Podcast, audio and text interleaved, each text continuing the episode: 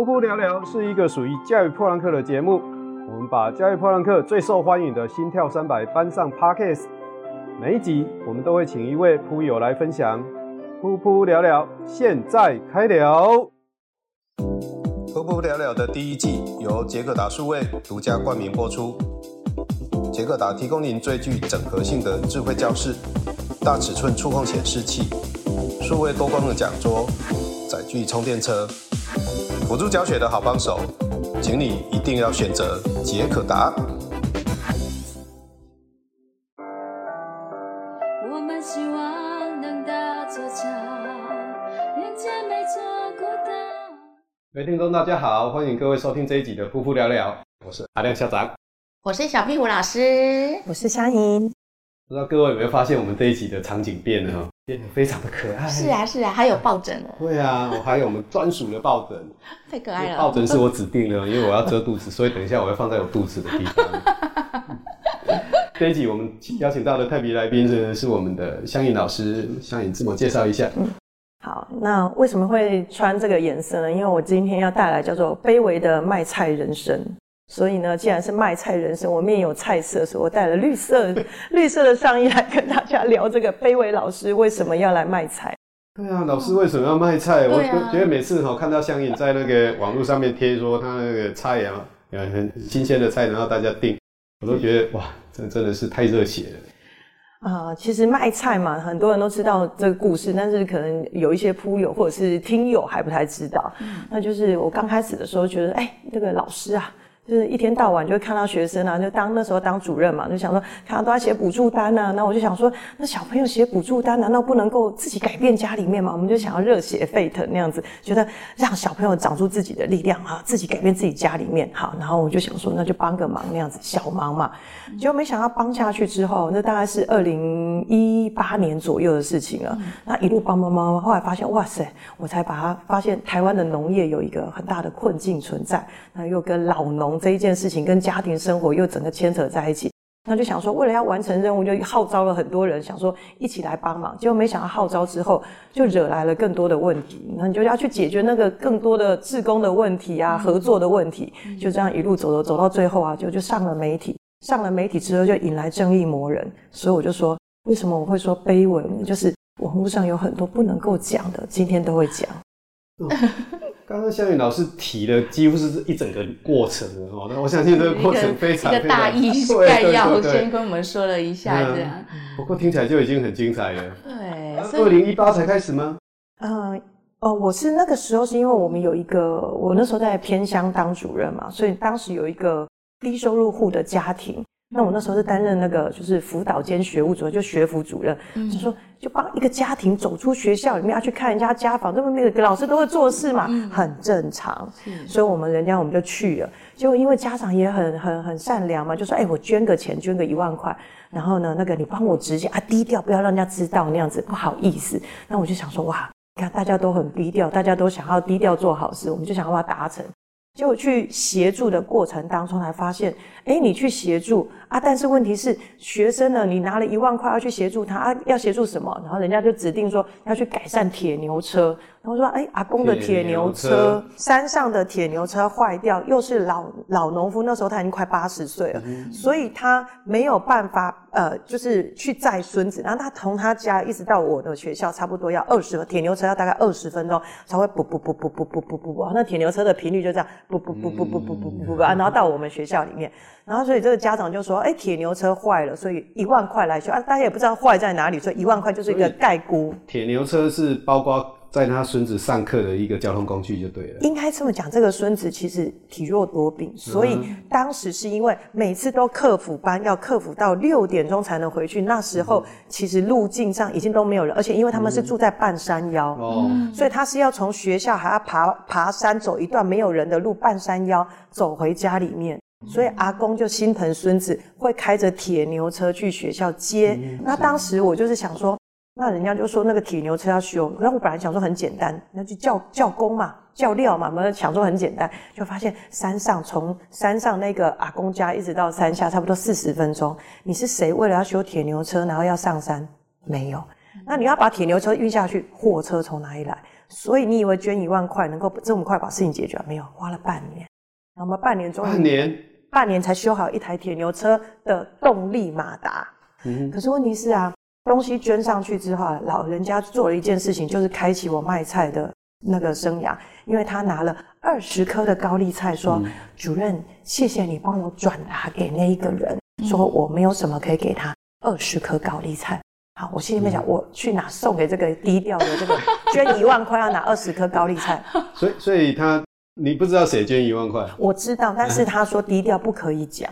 那原因是其实呃，那你就低调了，吧高丽菜送到他手里好。二十克很多哎、欸。一般小孩，那我介绍一下我之前的那个呃所在的地方，它是北大特区，就三峡那北大特区，嗯、所以其实没大家都是小家庭，冰箱都很小。对、嗯。你要二十颗，你半颗可能都已经很难塞进去了。对、啊。对。所以大家都是从超市里面把当天要或隔天要的菜拿回家，大家不会二十颗有一个大冰箱可以做。泡泡菜的，对，会，大家，所以我就说，我后来也来卖泡菜。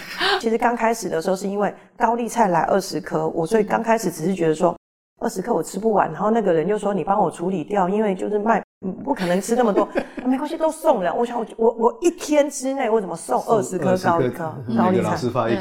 那可是也不能够这样，因为其实观感问题就是说，你帮人家你要低调吧。所以其实我那时候有考虑掉，是我们学校老师都很有爱心，但。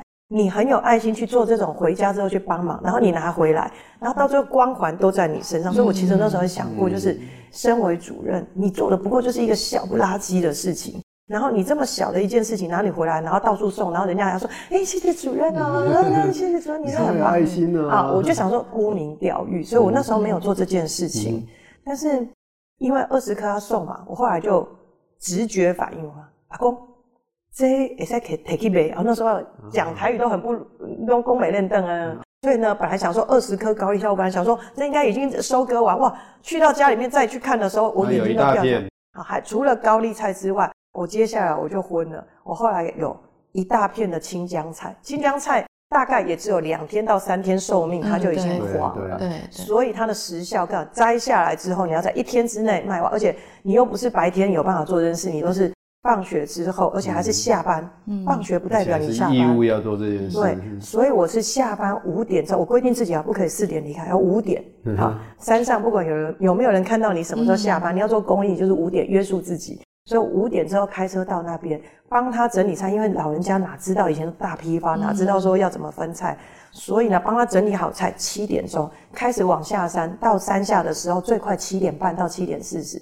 你开始送，你想想看，每一个定点你这样停，你最多停个四站就九点钟。嗯、所以我之前刚开始的时候，我有送菜送到被骂的，就是人家说他们他 A 说要送给 B 的妈妈。然后 B 的妈妈根本也不晓得怎么来，所以她只知道会有菜过来，所以她当你是菜商，你来的时候九点钟送菜，当然是被骂那样子。叮咚叮咚，我来送菜。晚餐都吃完了，就被骂了。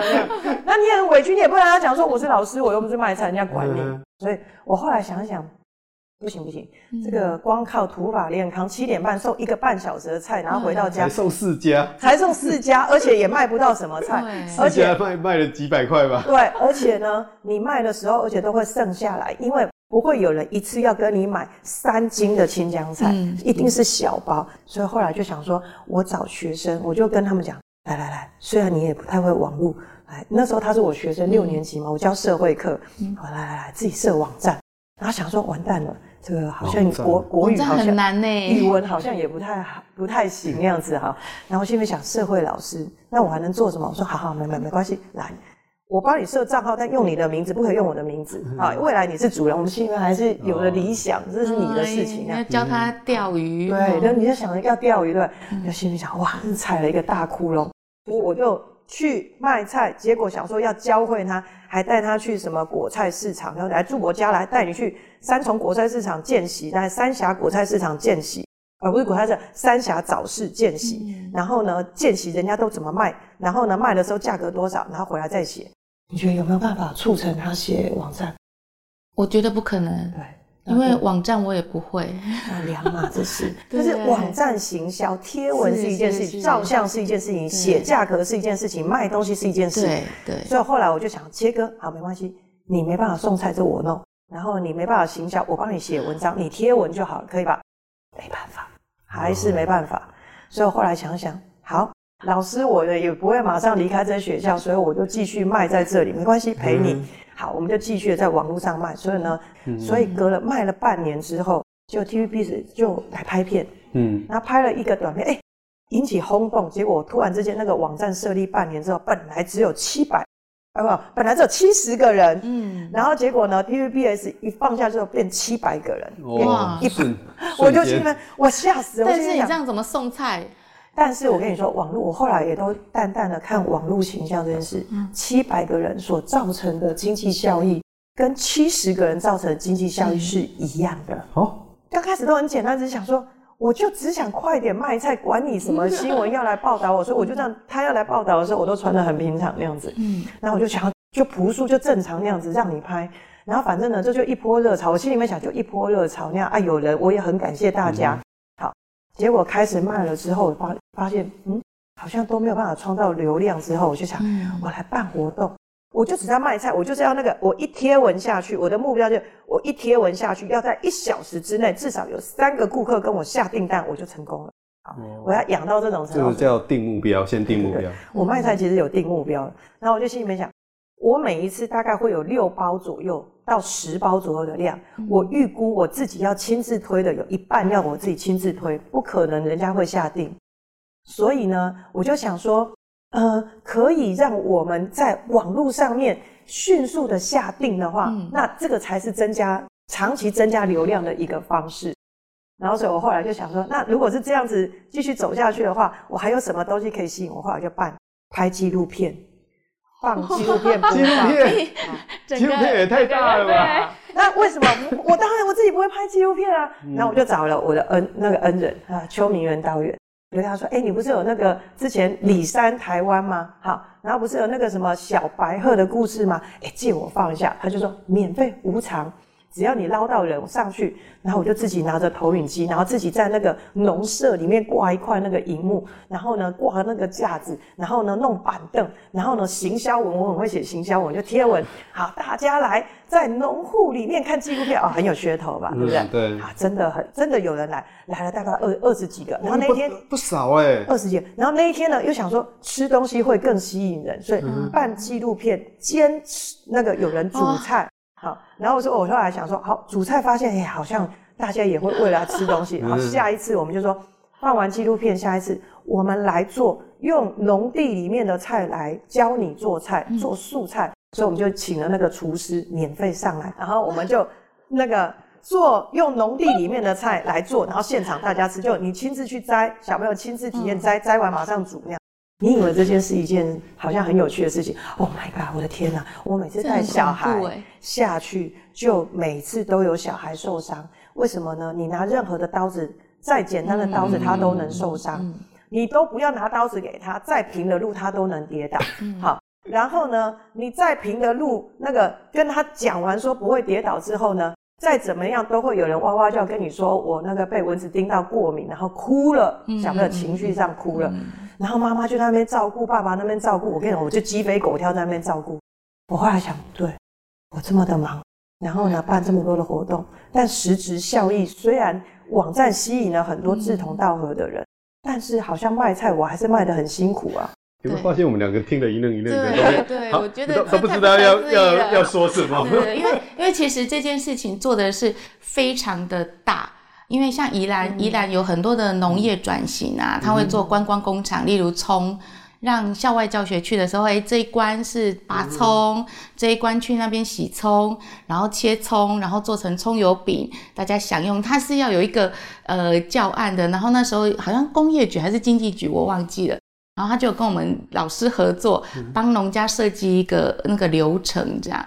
但是他是一个农家，他会有好多的等于人员。工作人员，例如第一关有几个人协助小朋友拔葱，还有看着葱不要折断或什么，然后洗葱什么都要很好多的人力耶。但是你只有一个哎，怎么可能？吓死我了！但是我就跟大家讲，其实啊，我做这件事情，农家不买账。哦，好，我要讲的就是刚刚讲这个，你知道吗？如果它是一个农场，它的主要收益是什么？它的主要收益可能不是来自于那一个就是产品，它主要的收入是门票。你进去的活动费，DIY 算人头的那个费用，所以当然也有人跟我讲，他说你要创造这一个人，就是这个农户，他们要能够有钱赚的话，你要不要考虑就是训练他们会招待这一种就是散客来做体验？哦，这个我有想过，我有想过怎么教他们。嗯，但是我跟你说，没有这种市场规模的小农怎么办？有多少没有办法有农场规模，他们的经济收益都是来自于哪里？所以可能社会老师批判性会比较强一点，嗯、所以我心里面后来开始想，诶，奇怪了，那我们国家的这些没有办法去做 DIY 的这些人都靠什么吃？嗯，好，就靠去路边，就是说啊，他可以在路边摆摊啊，假日就会有观光人潮啊，就会跟你买菜啊。那我们现在出去玩的时候，不是都会买菜？我就说，你去停路边，你是有多少？我说，我们来算一下，一天十个流量好了，嗯、每个流量给你买五百块，你就一天五千块。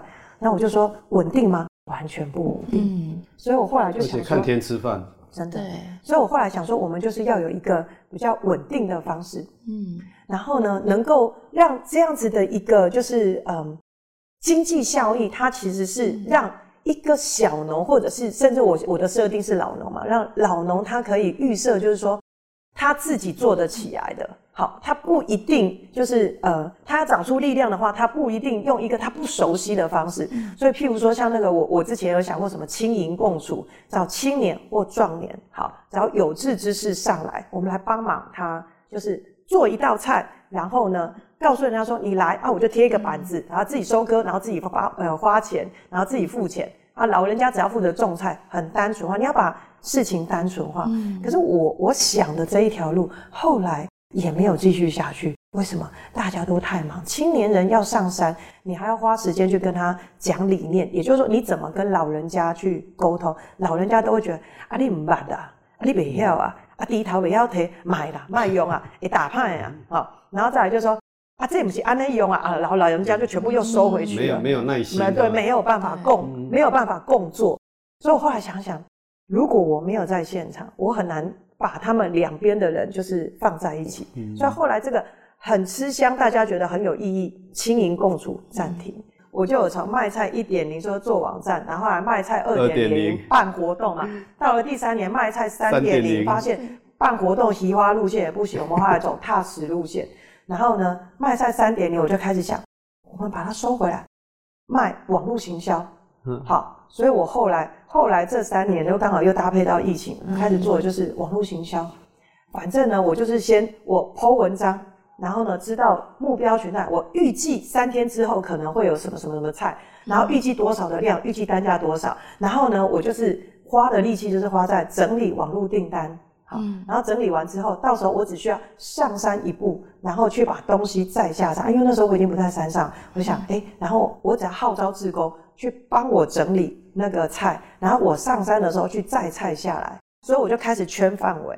好，比如说我下山之后，我多我就算准了，我大概半天，我大概我想我心里面想预测我做志工嘛，半天，好，我可以送多少饭碗？然后后来发现我没有办法一个人送那么多啊，我就找了一个志工，就一次，然后还有我没有对对帮忙送，他是从台北市开车上山去送，啊也是很厉害了，然后开了这么多年，然后呢，再来我们还有那个不会开车，但是很有。很有号召力的啊，那个苏云体啊，这新庄的那个就是人家是开汽修厂的那个 老板娘，然后呢就帮忙号召新庄地区，你送来定点，我帮你销光光那样的哦。哦，这赞对。那我们后来发现，定点销售、事先预购这件事情，对于我们比较好做。押韵，嗯，定点销售，事先预购，事先预购。然后后来呢，就这样子卖，感觉上好像顺风顺水，好，然后想说这样很稳定嘛，好，那我们就培养农家自己也就起来，事情总不如不如人愿啊。为什么农家的小孩就生那个我的小孩就病得更重，就就就就就医院就换肾，就这个现在可以讲。那反正换肾那事情比较要需要更多的钱，然后需要更多的人需，然后他们家需要更多的人力，所以。就会变成没有人力可以来整理菜，家人都忙于在那边接送，然后在家里面，大家心理压力都是很大。你要跟他讲说网络行销，嗯，好像很奇怪那样子。好，所以后来这件事情就变成是越来越多的人，大家都知道，就是低调的上去帮忙。可是问题是，低调到一定程度，你是不是越来越多，大家都有有志一同的人这个这个有心的人是虽然少，但是越来越庞大，也越来结构越来越紧密。大家就都很有主见，你还要去管理人员呢，对不对？那你又不能组织化，因为我是老师，嗯、你不能切莫不能兼职，嗯、所以你不能组织化。我成立一个协会，说我们什么老农卖菜协会，我就被告。然后我就参加了哪个基金会，我就参加什么顾问，等下就被告。我就一直想说，哦，老师，你要做这些呃公益的事情，你记一个要低调，因为人家会嫉妒你嘛，觉得你是沽名钓誉嘛。啊，另外一个就是你兼职，人家也可能攻击你嘛，人家就看你不爽，就想要把你拉下来，然后就找个名义把你拉下来，有很多限制。对，然后我后来就想说，好，那要小心。好，我觉得阿亮校长应该很懂那个。没有，那个人人红是非多了，这个有时候就是说。媒体有报道的时候，人家就会你报道出来，大部分都是正面的形象嘛。有些人就会说啊，那个人其实底下怎样怎样怎样、嗯、啊，但是有时候不见得是真的，嗯、就是有时候就是人就是这样嫉妒的那种心态。香颖 做这些事情，因是因为他自己学社会科学。嗯、我说我很害怕学社会科学的人，因为他们的那个观察力都非常的敏锐哈。嗯、但是就是说，也因为他的观察，他他觉得这件事情是一个从一一件小事情可以去改变社会的一些。问题的，嗯、所以他才做。我相信都是有使命感的人才会做这个的。那我想请教香颖，香香颖一个问题啊，就是你在做这件事情里面，你最大的成就感是什么？嗯，没有成就感。真的没有成就感吗？现在还在卖菜啊？对，我还在卖哦、我跟大家讲，我没有放弃。我觉得做这一件事情啊，你会遭遇到很大的困难。嗯，你做很多生活上面的事情，也都会遭遇到不同的困难。没有人不遭遇困难的，嗯，所以我想要分享的是，当你做一件有意义的事情，你为你自己做一件有意义的事情，然后你遇到困难的时候，你该如何去面对？好，嗯，所以我就想，我们可以什么都不要去帮助别人。像我先生，我为了这件事情，我跟我先生大吵，他就说：“你看，你这么累。”农家会感谢你嘛？因为我又不只协助一个农家。是，他说你都不能够选选那个选那个比较自己愿意往上爬的吗？我说什么叫做自己不愿意往上爬？还学社会没办法选择。就说那些小孩子是有办法选择他的出生嘛？他就出生在这样的家里面。他说你就不能够选那个那个就留给社会局去看就好了，你就不能选那个稍微有一点点愿意往上爬。他其实是心疼你啊，他说 你花太多时间这样。资讯人嘛，那就就。比较沟通比较直接，然后我就很生气，我说你不想做你就讲，我自己来，你都不要来退出。不要生气，不要生气。然后就我我大概就是在那一年过程，我心里面就是二零二二年，我心里面很生气焦虑。然后我后来想了一下之后，到了嗯到了年底的时候，我后来突然发现一件事情，我没有退缩的原因是因为我觉得我做这一件事情也不为任何的目的。我就单纯的觉得做这一件事情本来就是应该的。我会觉得说，我做这件事情是因为我现在有能力，所以我后来就跟大家讲，那像阿亮校长刚刚前面问我说，诶，怎么样才能在就是平凡日子当中心安理得？我说多做一点小事，就多做一点小，你也不要去问说我怎么那么辛苦，然后怎么那个学校里面那么多烂人都会攻击呀，然后谁又排挤我？学校那些已经。都都都是小事了，是不是？外面到处都是排挤的人。对，我想今天的节目里面哦，香颖是聊了非常多哦。那我也听到一件事情，就是说，其实基本上我们有时候在学校里面，我们都在提跟小孩提说，我们应该怎么样怎么样。其实我们自己的身教是最重要的。嗯，我们起码可以很骄傲的跟小朋友讲说，请看这这些事情我是做得到的，嗯，而且有做过。那我遇过哪些困难？呃，其实我我有一个最后的感想哈，因为我觉得除了抱怨，我们还能做什么？嗯，我在香颖身上看到的就是这句话的实践，而不是去抱怨说呃学生呃很难教啊，然后家里没有钱啊，家长都不管啊或什么的。所以我今天真的非常感谢香颖，嗯、呃，给告诉我们这件事情，除了抱怨，我们还能做什么事情？这样，老师也是可以卖菜的，是啊，但是卖。卖的很很辛苦，就是。好，谢谢香颖，谢谢香颖，谢谢大家。噗噗聊聊，每周开聊，话题轻松，来宾有料，教师生活不无聊哦。我们下周五八点见，拜拜。